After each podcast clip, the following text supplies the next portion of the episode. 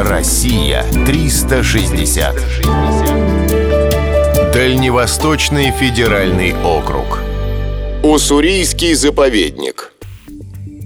Заповедник — это тот же музей, только под открытым небом. И экспонатами служат не чучело животных и высушенные цветы, а живые представители фауны и флоры. Подобные музеи создают в местах, которые имеют уникальные природные особенности, либо их обитатели находятся под угрозой исчезновения. В Приморском крае таким местом является Уссурийский заповедник. На карте заповедных мест он появился в 1934 году.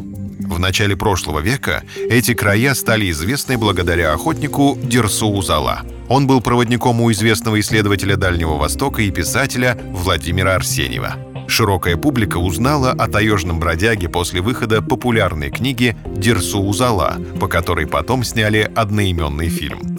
Уссурийский край поразил всех своей первобытной красотой. Одним из выдающихся объектов на территории заповедника является гора Змеиная с пещерой «Спящая красавица». Она славится своими необычными скульптурами.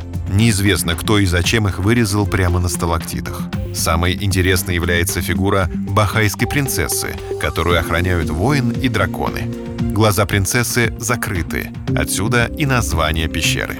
В заповеднике произрастает 868 видов растений, но королем считается легендарный женьшень. Этот чудо-корень неоднократно упоминал в своих книгах Арсеньев. Среди редких животных следует упомянуть амурского тигра и гималайского медведя. В тайге обитает самый большой российский жук. Длина реликтового дровосека достигает 11 сантиметров. Уссурийский заповедник – настоящий клондайк для любителей ботаники и зоологии. Россия 360. Всегда высокий градус знаний. Только на радиоискатель.